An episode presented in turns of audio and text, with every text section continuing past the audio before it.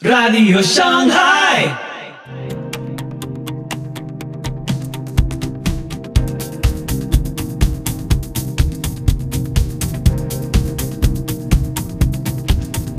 Muy buenos días, muy buenas tardes, muy buenas noches. Soy Pipo Biglione. Muy bienvenidos a Radio Shanghai. Este es el episodio 343 de la séptima temporada. Hoy Batallando con la impaciencia, con John Piper. La impaciencia es una forma de incredulidad, devocional del Dr. Piper. Ahora también nos podés encontrar en YouTube y en Telegram. Te invito a escuchar este episodio atentamente. La impaciencia es una forma de incredulidad. Es lo que comenzamos a sentir cuando dudamos la sabiduría del momento oportuno o la benevolencia de la enseñanza de Dios brota en nuestros corazones cuando el camino al éxito se enloda o está esparcido con rocas o un tronco caído que nos impide el paso. La batalla con la impaciencia puede ser una escaramuza sobre una larga espera en línea en la caja de una tienda. O puede ser una gran batalla sobre una incapacidad o enfermedad o circunstancia que derriba la mitad de tus sueños. Lo opuesto a la impaciencia no es simplemente una negación de la frustración. Lo opuesto de la impaciencia es una disposición profunda, madura y tranquila a ya sea esperar a Dios donde tú estás en el lugar de obedecerle o de perseverar al ritmo que Él permite en el camino a la obediencia, esperar en su lugar o llevar su ritmo. Cuando la manera en que tú planeaste tu día o la manera en que tú planeaste vivir tu vida es cortada o retrasada, la incredulidad de la impaciencia te tienta en dos direcciones diferentes, en parte dependiendo de tu personalidad y en parte de las circunstancias. Por una parte, te tienta a darte por vencido, a, a tirar la toalla. Si habrá frustración, oposición y dificultad, entonces lo olvidaré no me quedaré en este trabajo, o tomaré este reto, criar a esta criatura, o permanecer en este matrimonio, o vivir esta vida. Esa es una manera en que la incredulidad de la impaciencia te tienta. Date por vencido. Por otra parte, la impaciencia te tienta a tomar medidas impulsivas y contraatacantes contra los obstáculos en tu camino. Te tienta a ser impetuoso o precipitado o impulsivo o imprudente.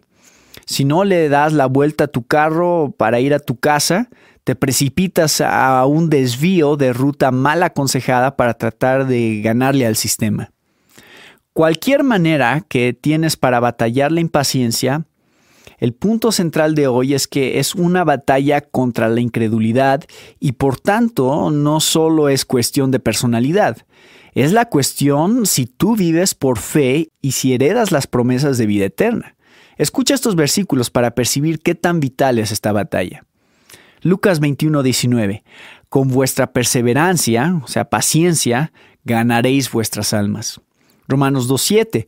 A los que por la perseverancia en hacer el bien buscan gloria, honor e inmortalidad, Dios dará vida eterna. Hebreos 6:12, que no seáis indolentes, sino imitadores de los que mediante la fe y la paciencia heredan las promesas. La paciencia en hacer la voluntad de Dios no es una virtud opcional en la vida cristiana. Y la razón no es porque la fe no es una virtud opcional. La paciencia en hacer el bien es el fruto de la fe y la impaciencia es el fruto de la incredulidad. Y bien, la batalla contra la impaciencia es la batalla contra la incredulidad. Y el arma principal es la palabra de Dios, especialmente sus promesas. Antes de que veamos Isaías 30, quiero que vean la relación entre las promesas de Dios y la paciencia del creyente en el Salmo 130, versículo 5. ¿Cómo batalla el salmista contra la impaciencia en su corazón? Espero en el Señor en Él espera mi alma, y en su palabra tengo mi esperanza. Esperando en el Señor es una manera de describir lo opuesto de la impaciencia en el Antiguo Testamento. Esperando en el Señor es lo opuesto de correr adelante del Señor y es lo opuesto de abandonar al Señor. es quedarse en el lugar indicado mientras Él dice que te quedes o es ir al paso que Él marca cuando te dice que procedas.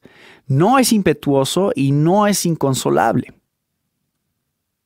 Ahora, ¿cómo sostiene su paciencia el salmista mientras espera en el Señor que le demuestre el siguiente paso?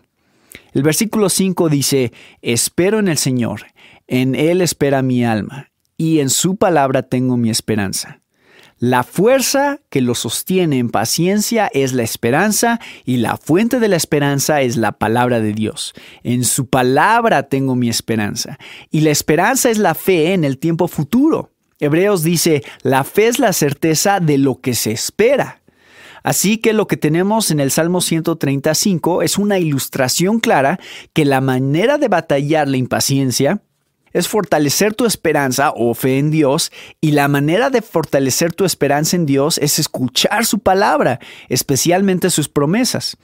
Si tú estás tentado a no esperar a Dios apaciblemente, a permitirle que te diga tu siguiente paso, si tú estás tentado a abandonar o a proceder sin Él, por favor entiende que este es un momento para gran batalla espiritual toma la espada del Espíritu, que es la palabra de Dios, como dice Efesios 6:17, y clava la maravillosa promesa contra el enemigo, que es la impaciencia. Ahora veamos una ilustración de Israel cuando no hizo esto. Durante la época de Isaías, Israel fue amenazado por enemigos como Asiria. Durante esos tiempos, Dios envió al profeta con su palabra para decirle a Israel cómo quería que respondieran a la amenaza. Pero una vez Israel se impacientó con el tiempo de Dios. Estaba demasiado cercano el peligro. Las probabilidades del éxito eran demasiado pequeñas. Isaías 30, 1 y 2 describe lo que hizo Israel en su impaciencia.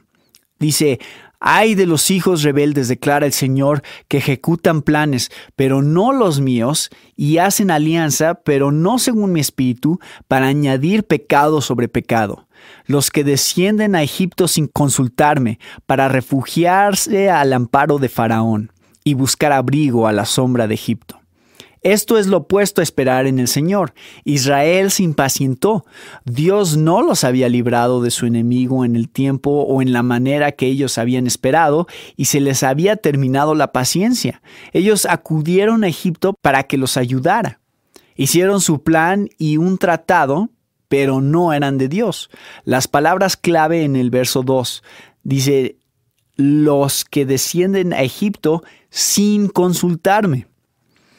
Esta es una ilustración perfecta del lado impetuoso de la impaciencia. Aquí es donde muchos de nosotros pecamos casi a diario, surgiendo adelante con nuestros planes sin detenernos a consultar con el Señor. Así que el Señor nos da una advertencia en el versículo 3 el amparo de Faraón, eh, el rey de Egipto, será vuestra vergüenza, y el abrigo a la sombra de Egipto vuestra humillación. En otras palabras, tu impaciencia te va a producir una consecuencia indeseada. Egipto no te abrigará, será tu vergüenza. Tu impaciencia se convertirá en tu humillación. Esto es una advertencia para todos nosotros. Cuando hay obstáculos en tu camino y el Señor dice espera, más vale que confiemos en Él y que esperemos, porque si salimos adelante sin consultarlo, nuestros planes probablemente no son sus planes y nos traerán vergüenza en vez de gloria. ¿Qué debería haber hecho Israel?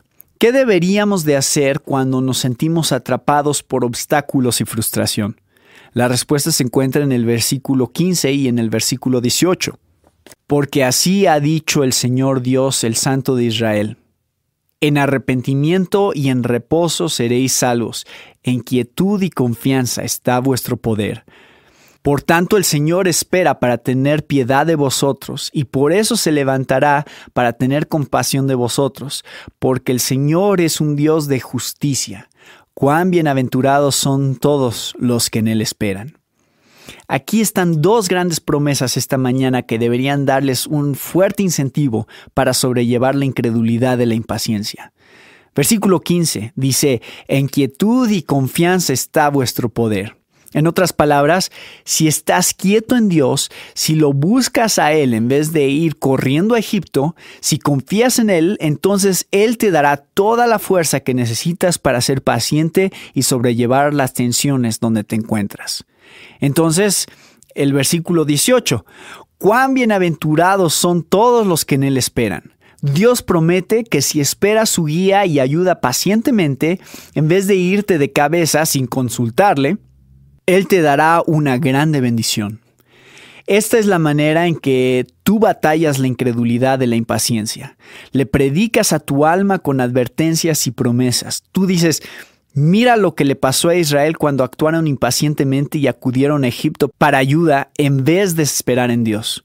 Fueron avergonzados y humillados. Y luego le dices a tu alma, pero mira lo que nos promete Dios si descansamos en Él, si somos callados y confiados.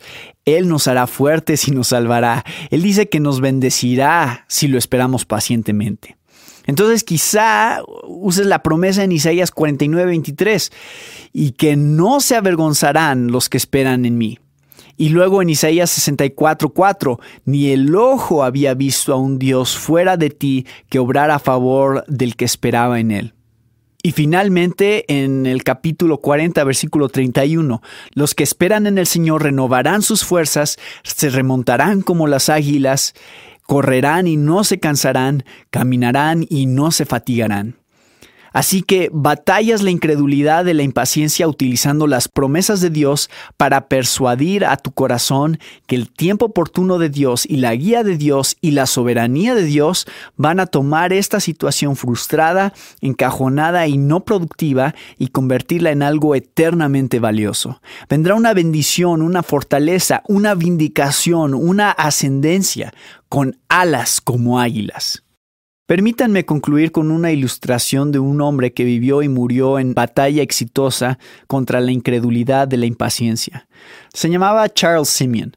Era un pastor de la Iglesia de Inglaterra de 1782 a 1836 en el Colegio Trinity de Cambridge. Fue asignado a su iglesia por un obispo contra la voluntad del pueblo. Se oponían a él no porque fuera un mal pastor, sino porque era evangélico. Él creía en la Biblia y llamaba a la conversión, santidad y a las misiones mundiales. Durante 12 años el pueblo se negaba a permitirle dar el sermón vespertino dominical y durante ese tiempo boicotearon el servicio dominical matutino y atrancaban sus bancas para que nadie se pudiera sentar en ellas. Por 12 años él le predicó al pueblo en los pasillos. ¿Cómo perduró? En este estado de cosas no vi más remedio que fe y paciencia. Observen el enlace de fe y paciencia. El pasaje de las escrituras que atenuó y controló mi mente fue este. El siervo del Señor no debe ser rencilloso. Noten, el arma en la batalla por la fe y paciencia era la palabra. Ciertamente era muy doloroso ver a la iglesia casi abandonada, con la excepción de los pasillos, pero yo pensaba que si Dios solo le diera bendiciones dobles a la congregación que sí asistía, entonces habría en general tanto bien hecho como si la congregación fuera doble y la bendición limitada a solo la mitad. Esto me consoló muchas, muchas veces cuando sin esta reflexión yo me hubiera hundido bajo mi carga donde recibió la certidumbre de que si seguía el camino de la paciencia, habría una bendición sobre su obra que compensaría por las frustraciones de tener todas las bancas cerradas. Sin duda, la recibió de los textos como Isaías 30, 18. Cuán bienaventurados son todos los que en él esperan. La palabra conquistó a la incredulidad y la creencia conquistó a la impaciencia. 54 años después estaba muriendo. Era octubre de 1836. Las semanas pasaban lentamente, como han pasado para muchos de nuestros santos moribundos en Bethlehem. Yo he aprendido que la batalla con la impaciencia puede ser muy intensa en el lecho de muerte. El 21 de octubre le escucharon decir estas palabras lentamente y con pausas largas. La sabiduría infinita ha dispuesto todo con amor infinito y el poder infinito me permite a reposar en ese amor. Estoy en las manos de un Padre querido. Todo está protegido. Cuando miro hacia Él, no veo más que fidelidad e inmutabilidad y verdad, y tengo la paz más dulce. No puedo tener más paz. La razón por la cual Simeon podía morir de esa manera es porque por 54 años se había entrenado a sí mismo a acudir a las escrituras y sujetarse a la sabiduría infinita y amor y poder de Dios y usarlos para conquistar la incredulidad de la impaciencia. Y bien, yo los exhorto, como dice en Hebreos 6:12, a que sean imitadores de Charles Simeon y de todos los que mediante la fe y la paciencia heredan las promesas.